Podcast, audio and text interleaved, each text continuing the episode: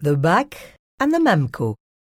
We're in front of the BAC Building of Contemporary Art, which houses, among other things, the MAMCO, the Museum of Contemporary Art, as well as the Centre of Contemporary Art, the Multimedia Library of Municipal Art Collections, and the Photography Centre.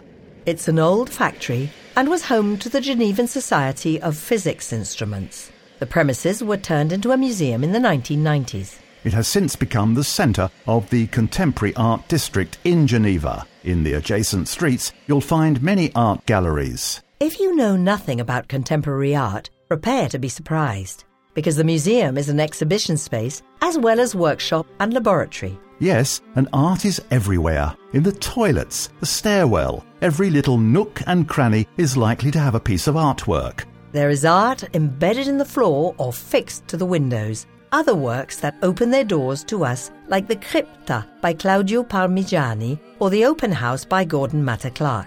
Contemporary art sits well in old factories. The large high ceilinged halls and picture windows are an ideal setting for exhibiting artwork. And in fact, the MAMCO has taken the idea a bit further with the appartement, one of its flagship spaces. Does that mean that the rooms are furnished like an apartment? Yes, it's a replica of Ghislain Mollet Viéville's apartment on Rue Beaubourg in Paris. So there's an entrance hall, a dining room and a living room, as well as a bedroom and an office. And why this apartment in particular? Well, Ghislain Mollet Viéville is a collector of minimal and conceptual art.